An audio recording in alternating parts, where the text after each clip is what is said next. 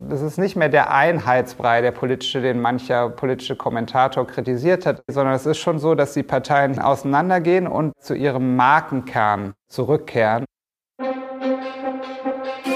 Wirtschaft, Forschung, Debatten. Der Podcast des Leibniz-Zentrums für europäische Wirtschaftsforschung. Deutschland wählt am 26. September einen neuen Bundestag. Der Wahlkampf ist in vollem Gange. Dabei geht es nicht zuletzt ums Geld. In ihren Wahlprogrammen unterbreiten die Parteien nämlich ganz unterschiedliche Vorschläge, wie sie zum Beispiel Steuern und Sozialversicherung umgestalten möchten. Über die finanziellen Auswirkungen dieser Reformvorschläge spreche ich jetzt mit Professor Sebastian Siegloch.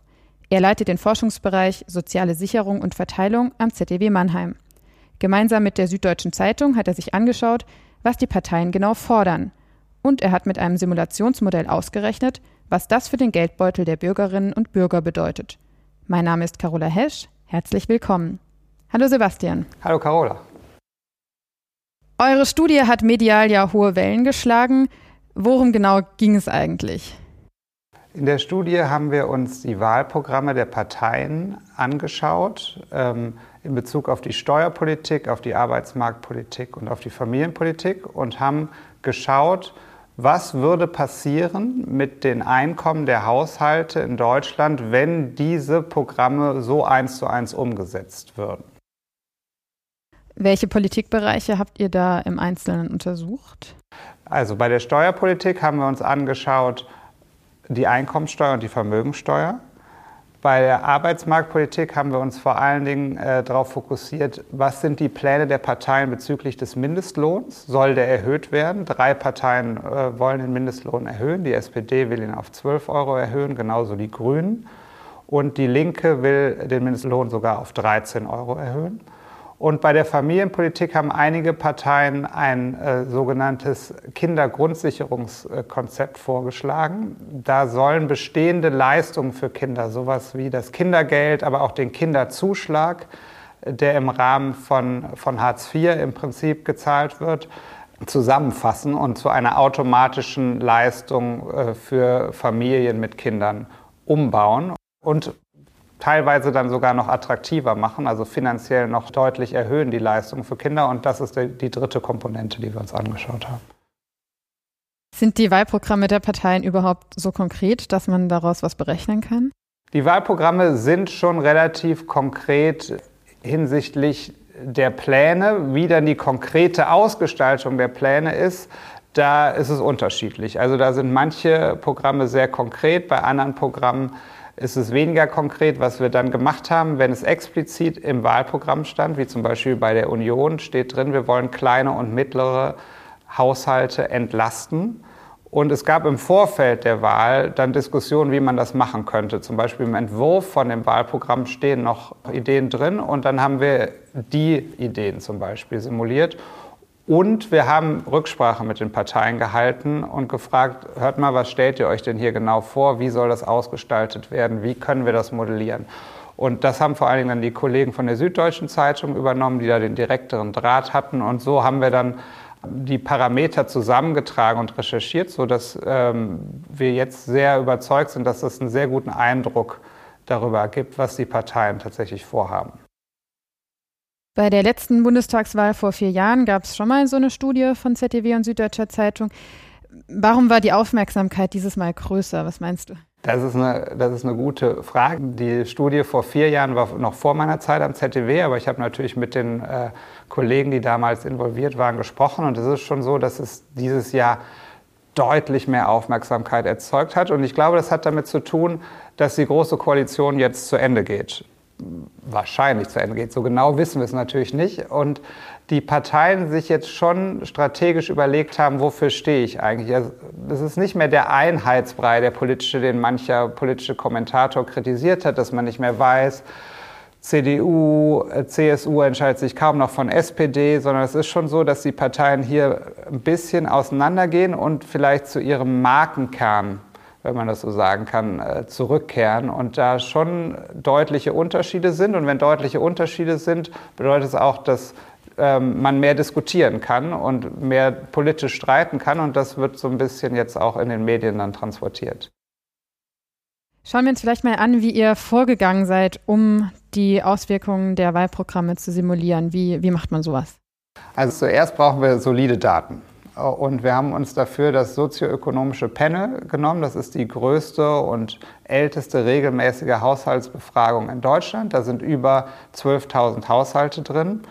Und für diese Haushalte beobachten wir alle relevanten Parameter, die man braucht, um zu berechnen, wie das Steuer- und Transfersystem in Deutschland aktuell auf diese Haushalte wirkt. Also wir wissen, zum Beispiel ein Paar mit zwei Erwachsenen wir wissen, ob beide Erwachsene Geld verdienen. Wir wissen, wie viel sie verdienen brutto. Wir wissen, wie viele Kinder sie haben. Wir wissen, wie alt sie sind. Und ähm, so können wir berechnen, wie viel netto dieser Haushalt aktuell von seinem Brutto behalten kann. So, das ist der erste Schritt. Und dann gehen wir, wie gesagt, durch die Programme und sagen, okay, der Mindestlohn wird erhöht. Wir sehen jetzt, die Person A in dem Haushalt hat momentan einen Stundenlohn von 10 Euro. Das ist über dem aktuellen Mindestlohn, aber unter dem Mindestlohn, den jetzt zum Beispiel die SPD vorhat.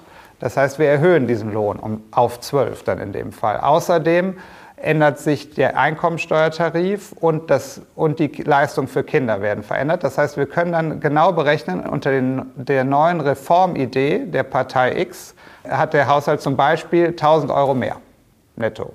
Und das können wir für jede Partei machen und so können wir dann die Vergleiche machen. Haushalte im unteren äh, Bereich der Einkommensverteilung verändern sich so, Haushalte in der Mitte verändern sich so, Haushalte im oberen Bereich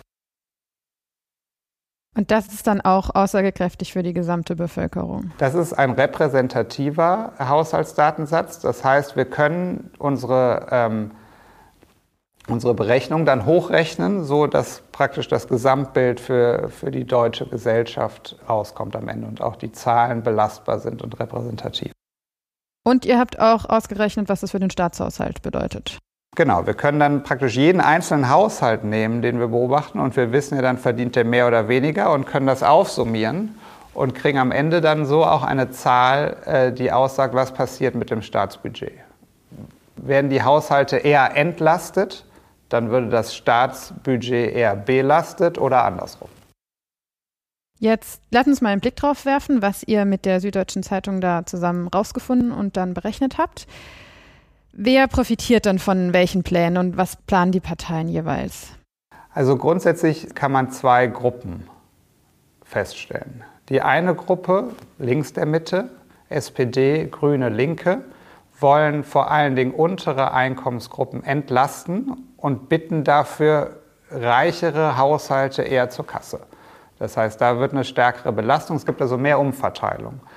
Im Gegensatz dazu wollen die FDP und die Union keinen Haushalt schlechter stellen, also keinen Haushalt belasten, ähm, sondern alle entlasten. Aber die Entlastung bei den beiden Parteien sind sehr stark für höhere Einkommensschichten. Und das kommt vor allen Dingen, weil äh, die Union und die FDP den Solidaritätszuschlag, den momentan eh nur noch die oberen Einkommen zahlen, komplett abschaffen wollen. Und das ist dann natürlich klar, dass dann gerade da die Entlastungswirkungen im oberen Bereich der Einkommensverteilung entstehen.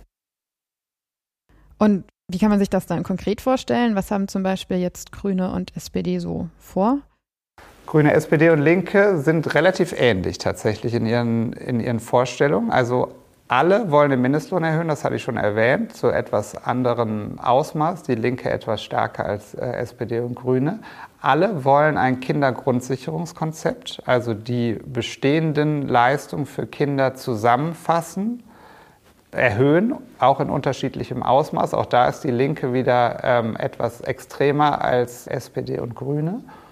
Und was wichtig ist bei dem Kindergrundsicherungskonzept, ist, dass äh, diese Leistungen automatisch gezahlt werden sollen. Also momentan kriegen wir das Kindergeld automatisch gezahlt als eine Familie, aber andere Leistungen muss man beantragen. Und es ist bekannt, dass viele Leute das nicht machen. Das heißt, sie könnten mehr Geld bekommen, rufen das aber nicht ab. Und das führt dann zu verdeckter Armut. Warum verdeckt? Ja, weil auf dem Papier sind sie nicht arm, weil sie den Anspruch darauf haben, aber sie rufen es nicht ab. Und dieses Kinder, dieses, diese Kindergrundsicherungskonzepte sollen darauf abzielen, dass auch diese Zusatzleistungen integriert werden und dann automatisch abgerufen werden und damit Leuten auch aus der verdeckten Armut helfen. Das ist das zweite Element. Und das ist auch was, was dann den ärmeren Haushalten zugutekommt. Was dann im oberen Bereich der Einkommensverteilung passiert, da wo die Leute oder die Haushalte stärker belastet werden, sind Anpassungen in der Einkommensteuer. Das heißt, höhere Arbeitseinkommen werden stärker besteuert. Da wird am Spitzensteuersatz und auch an der Reichensteuer etwas gedreht. Und, und das ist eine Neuerung, es soll eine Vermögensteuer eingeführt werden, die für hohe Vermögen gelten soll. Was kann man sich unter hohen Vermögen vorstellen? Also wen trifft so eine Vermögenssteuer? Dann? Also das sind Vermögen ab 2 Millionen Euro pro Person, so grob gesagt. Und dann ist es hier etwas unterschiedlich ausgestaltet. Also bei den Grünen ist es zum Beispiel so, dass da ein Prozent auf dieses Vermögen gezahlt werden soll. Bei der Linken ist es so, dass dieser Steuersatz ab einer Million schon von 1% eingeführt werden soll und dann soll er klettern äh, bis auf 5% für Vermögen über 50 Millionen, also für Supervermögende im Prinzip.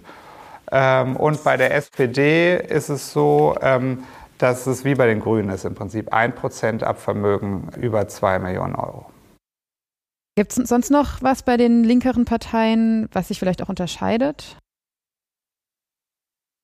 Sie unterscheiden sich natürlich in der konkreten Ausgestaltung, wie wir es gerade bei der Vermögensteuer schon diskutiert haben, wie ich es beim Mindestlohn schon angesprochen habe. Und das sieht man auch bei der Einkommensteuer. Also da will die Linkspartei auch stärker zugreifen bei den höheren Einkommen. Also wir haben, reden hier über einen Steuersatz und das sind ja immer Grenzsteuersätze. Das heißt, für die Euros über 70.000 soll von jedem Euro, den ich da zusätzlich verdiene, fallen dann 53 Prozent äh, an den Staat. Und das soll hochgehen bis auf 75 Prozent ab Einkommen von einer Million Euro. Ähm, also das, ist schon, das sind schon ordentliche Grenzsteuersätze, die da die Linkspartei einführen will. Sind aber gleichzeitig, man kann das man kann das so ein bisschen wirtschaftswissenschaftlich ableiten. Was sind denn optimale Steuersätze? Die bewegen sich so um die 50, 60 Prozent, je nachdem, äh, wie man das annimmt. Das heißt, es ist jetzt auch für große Teile der Einkommensverteilung auch noch nicht absurd hoch. Ähm, die 75 Prozent sind natürlich schon sehr hoch, äh, ab einer Million Euro. Woraus ergibt sich das, dass so 50, 60 Prozent optimal wären? Ja, irgendwann kommt der Effekt, äh, wo ein höherer Grenzsteuersatz dazu führt, dass weniger Aufkommen erzielt wird. Ne? Also wenn man sich jetzt mal vorstellt, ich nehme einen Steuersatz von 100 Prozent für alles Einkommen, dann habe ich am Ende überhaupt kein Steueraufkommen, weil keiner mehr arbeiten geht. Ne? Und irgendwo gibt es diesen Punkt, wo es umkippt. Das heißt, eine Steuersatzerhöhung führt nicht mehr zu mehr Aufkommen, sondern zu weniger Aufkommen. Und das kann man berechnen. Die Berechnungen unterscheiden sich ein bisschen, weil da braucht man natürlich Annahmen für. Man braucht Annahmen im Prinzip, wie stark das Einkommen reagiert, also reduziert würde, wenn der Steuersatz hoch geht. Wenn der Steuersatz oben ist, würde ich vielleicht mich weniger anstrengen, weil es sich nicht mehr so lohnt, weil ich von, dem, von den zusätzlichen Euros, die ich verdiene, immer weniger behalten kann. Und je nachdem, wie diese Verhaltensreaktion eben ausgeprägt ist, wenn sie sehr stark ist, würde das bedeuten eher niedrigere Steuern. Wenn sie weniger stark ist, kann man höhere Steuern sich leisten und so kann man das dann ausrechnen. Aber das bedeutet dann, dass die linkeren Parteien relativ viel Einnahmen auch für den Staat generieren wollen. Genau, also die Umverteilung, die bei den linkeren Parteien erfolgt, ist, weil es eben eine Umverteilung ist, weil die höheren Einkommen und Vermögen stärker belastet werden, gegenfinanziert und sorgen am Ende sogar für ein leichtes Plus in der Staatskasse. Und wie sieht das bei FDP und Union aus? Da ähm, hatten wir gesagt, soll es keine Belastung geben, sondern nur Entlastung. Das heißt erstmal, das bedeutet auf jeden Fall, wenn man jetzt von Wachstumsimpulsen absieht und sagt, wir gucken erstmal nur ganz kurzfristig, was würde passieren, wenn ich morgen dieses Steuerprogramm implementiere, würde das bedeuten, dass ein Minus in der Staatskasse steht, weil ich, ich belaste keinen zusätzlich, also erziele keine zusätzlichen Einnahmen, aber äh, äh, entlaste über alle Einkommensgruppen da haben wir relativ starke ähm, äh, negative Effekte auf die Staatskasse.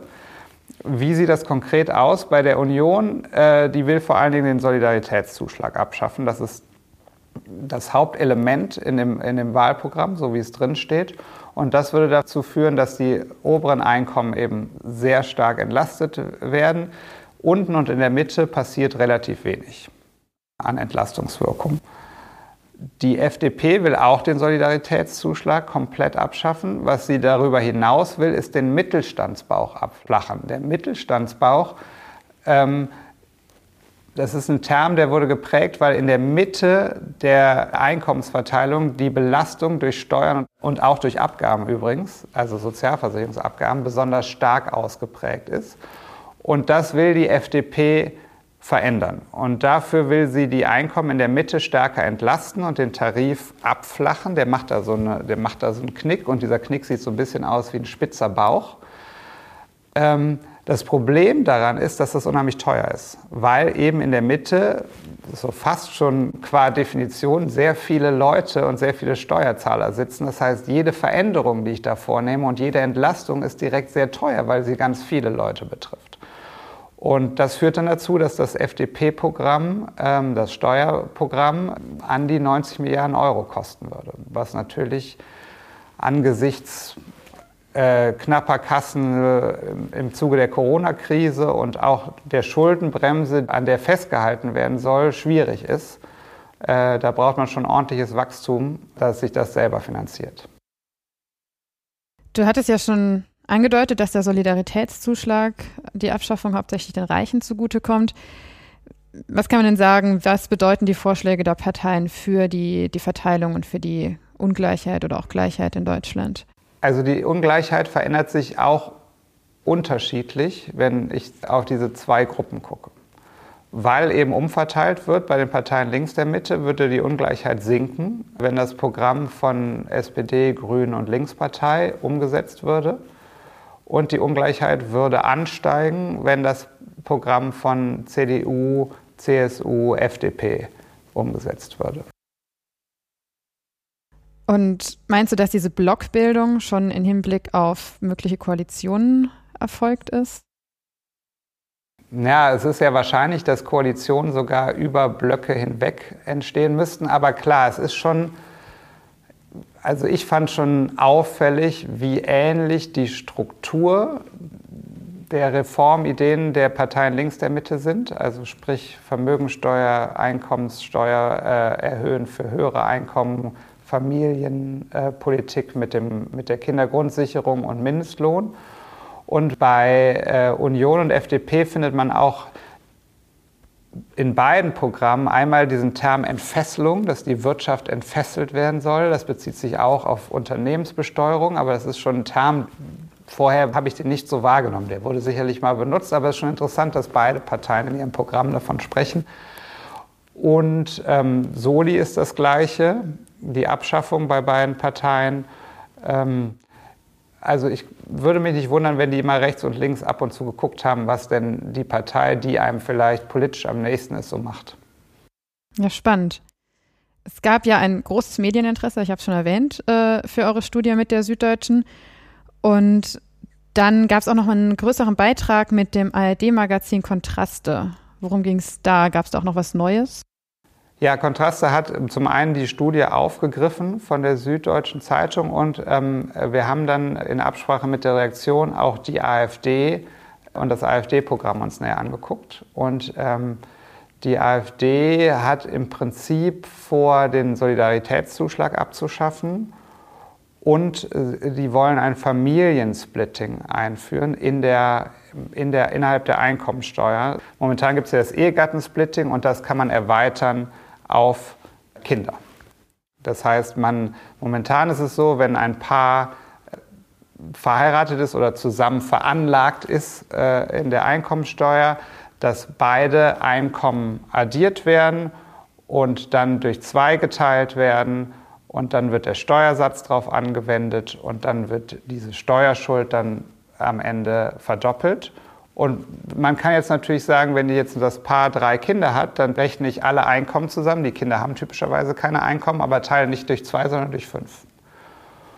Und ähm, das ist so ein bisschen die Idee äh, von dem AfD-Programm in der Familienpolitik. Und beides führt dazu, weil es eben Reformen innerhalb des Einkommenssteuertarifs sind, dass sie vor allen Dingen reichere Haushalte, die eben Steuern zahlen, extrem entlasten und dass es auch sehr teuer ist. Also dieses Familiensplitting ist extrem teuer, weil ähm, ganz viele Haushalte mit Kindern, die gar nicht unbedingt so schlecht situiert sind, auf einmal extrem viel weniger Steuern zahlen würden. Und dazu hat die AfD dann noch ein paar Ideen, andere Steuern abzuschaffen. Das können wir in unserem Modell nicht abbilden. Da geht es dann um die Grundsteuer zum Beispiel oder um die Biersteuer oder die Kaffeesteuer, sodass im Prinzip das auch nochmal sicherlich 100 Milliarden plus kosten würde, sodass wir schon bei 150 Milliarden plus an Belastung für die Staatskasse rauskommen würden, wenn wir das AfD-Programm umsetzen würden. Also das ist in erster Linie teuer. Es ist in erster Linie teuer und es gibt keine Vorschläge für die Gegenfinanzierung, die dieses extrem teure Programm jetzt so unmittelbar aufwiegen würden. Jetzt ist euer Modell ja statisch, also ihr betrachtet nur, was direkt passieren würde und nicht, wie es sich weiterentwickeln würde, wenn die Menschen dann auch ihr Verhalten anpassen. Was meinst du, wie würden die Auswirkungen dann tatsächlich ausfallen, wenn man solche Zweit- und Drittrundeneffekte mit einbezieht? Das ist besonders interessant, wenn wir uns auf die Effekte auf die Staatskasse konzentrieren. Da glaube ich, dass Verhaltenseffekte insgesamt dazu führen würden, dass die Unterschiede zwischen SPD, Grünen, Linke und FDP, CDU etwas geringer werden würden. Zum einen ist davon auszugehen, dass bei der Vermögenssteuer doch ein bisschen Vermögen abwandern würde, sich eben genau der Besteuerung versuchen würde zu entziehen. Also der platte, das etwas platte Beispiel ist, ich habe jetzt ein Privatvermögen von 50 Millionen Euro und ich finde einen Weg, das in irgendeine Steueroase auf einer karibischen Insel zu verschieben und dem deutschen Fiskus gelingt es nicht, dieses Vermögen zu besteuern. Natürlich ist dann immer das Ziel, dass man das auch beobachtet und trotzdem irgendwie besteuert, aber äh, es gibt ja viele Beispiele, dass, das Jahr, dass solche Sachen jahrelang erfolgreich praktiziert wurden, auch mit Unternehmen und Briefkastenfirmen. Ich denke nur an die Panama Papers. Das ist eine Gefahr. Ne? Und ähm, es gibt schon Studien dazu. In Dänemark zum Beispiel gab es mal eine Vermögensteuer, die wurde abgeschafft und äh, diese Studie zeigt, dass dann äh, im Zuge der Abschaffung das Vermögen gerade bei reicheren Haushalten, bei vermögenderen Haushalten extrem stark gewachsen ist. Und wenn man jetzt annimmt, das ist vielleicht symmetrisch, also in Dänemark wurde sie damals abgeschafft, in Deutschland wird sie eingeführt, könnte man schon davon ausgehen, dass da Vermögen sicherlich reduziert würde. Und das könnte natürlich negative äh, Effekte auf Wachstum haben. Also das ist eine Gefahr bei den, bei den Vermögensteuerkonzepten. Ähm, FDP, CDU, CSU hoffen halt mit ihrer Entlastung, gerade auch für Reichere, dass das Wachstumsimpulse setzt. Ich glaube, damit sie das budgetneutral machen, also am Ende eine Null steht bei den Ausgaben, da müsste schon relativ hohes Wachstum äh, erzeugt werden. Aber grundsätzlich ist es schon so, und das zeigen auch Studien, dass Steuerentlastungen dazu führen, dass Leute sich mehr anstrengen, mehr arbeiten und damit höheres Wachstum generieren. Und dieses höhere Wachstum hat dann als Zweit- und Drittrundeneffekt wieder positive Auswirkungen auf die Staatskasse. Also unterm Strich glaube ich, dass die, ähm, die Zweit- und Drittrundeneffekte dazu führen, dass die fiskalischen Wirkungen und Unterschiede zwischen den zwei Gruppen an Parteien etwas kleiner würden. Wenn man sich jetzt vorstellt, dass das Vermögen teilweise abwandert, ähm, wird es dann vielleicht auch mehr Sinn machen, weniger mobiles Vermögen mehr zu besteuern? Ja, also ähm, das ist richtig. Es gibt zum Beispiel die OECD, die sagt, ähm, dass die optimale Vermögenssteuer aus ihrer Sicht eine Steuer wie die Grundsteuer ist, also eine Steuer, die auf Immobilienvermögen zielt, weil da die Ausweichreaktion schwierig ist äh, im Vergleich zu Vermögen, was ich irgendwo auf einem Bankkonto liegen habe. Gleichzeitig kann auch eine Grundsteuer, äh, und das zeigt eine aktuelle Studie von uns, problematische Verteilungswirkung auslösen. Das heißt, man könnte jetzt sagen, ich erhöhe die Grundsteuer, aber wir zeigen im Prinzip, dass Vermieter in der Lage sind, diese Grundsteuer, auch wenn sie ihr vielleicht nicht entgehen können, indem sie das Haus irgendwo anders aufbauen, ähm, schon weitergeben können an den Mieter. Und dann ist die Frage, ob einem damit dann äh, geholfen ist und ob das das politische Ziel ist. Also das ist auch wieder eine Reaktion, äh, die Politiker auf dem Schirm haben müssten, äh, wenn sie über solche Steuern nachdenken. Und du hast auch angesprochen, dass Union und FDP auf Wachstum setzen.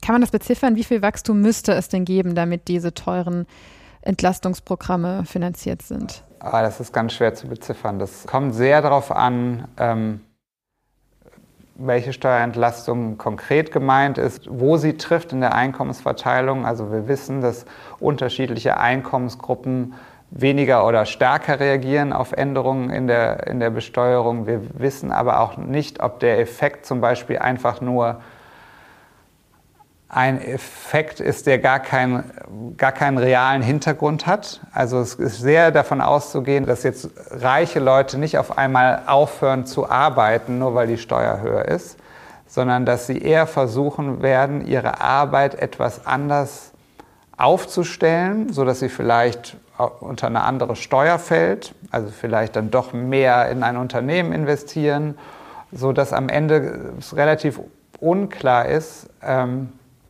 wie groß dieser, dieser Wachstumsimpuls sein könnte und müsste. Mein Gefühl, ich würde nicht darauf wetten, dass wir ein Wachstum entfachen könnten, was praktisch das komplett gegenfinanziert. Ich glaube, da sind wir weit von entfernt. Okay, danke für die Einschätzung. Jetzt hatten wir es ja schon, dass die Medien und Twitter eifrig über eure Studie diskutiert haben. Meinst du, sie kann Menschen auch wirklich bei ihrer Wahlentscheidung unterstützen? Das hoffen wir natürlich. Deswegen haben wir das gemacht. Die Idee der Studie war im Prinzip, man liest in der Zeitung, Partei X will den Grenzsteuersatz verändern. Und das liest man so und kaum einer kann sich genau vorstellen, was das eigentlich für ihn oder sie persönlich heißt. Und diesen Service wollten wir einfach liefern und leisten. Und ähm, wir hoffen, dass die Leute sich das angucken. Aber gleichzeitig muss man natürlich sagen, wir gucken uns einen Ausschnitt der Wahlprogramme an. Wir gucken uns noch nicht mal die komplette Wirtschaftspolitik an, weil da würde ich zum Beispiel die Klimapolitik äh, eindeutig dazuzählen. Und alle Parteien sagen da was zu, alle Parteien wollen irgendwas mit den CO2-Preisen machen. Das wird auch sich wieder auf die Portemonnaies der Bürgerinnen und Bürger auswirken und das haben wir hier nicht abgedeckt. Das heißt, was man, glaube ich, machen könnte, wäre sich den Teil der Studie anzugucken und diesen Bereich der Wahlprogramme und dann auf jeden Fall sich die anderen Sachen äh, anschauen. Stichwort Klima, Stichwort Schuldenpolitik vielleicht auch, Stichwort ähm, Außenpolitik. Und ähm, wir hoffen, dass wir dann in dem Bereich Steuer- und Arbeitsmarktpolitik einen kleinen Beitrag dazu leisten, dass die Leute besser informiert sind. Also ich finde es auf jeden Fall sehr hilfreich, dass ihr diesen Bereich aufgeschlüsselt habt. Vielen Dank, Sebastian, für das Gespräch. Gerne. Das war Folge 12 des ZDW Podcast. Vielen Dank an alle fürs Zuhören. Wenn Sie Fragen haben oder Anregungen geben möchten, dann schreiben Sie gerne eine Mail an podcast.zdw.de. Wir freuen uns über Ihre Zuschriften. Wirtschaft, Forschung, Debatten. Der Podcast des Leibniz Zentrums für europäische Wirtschaftsforschung.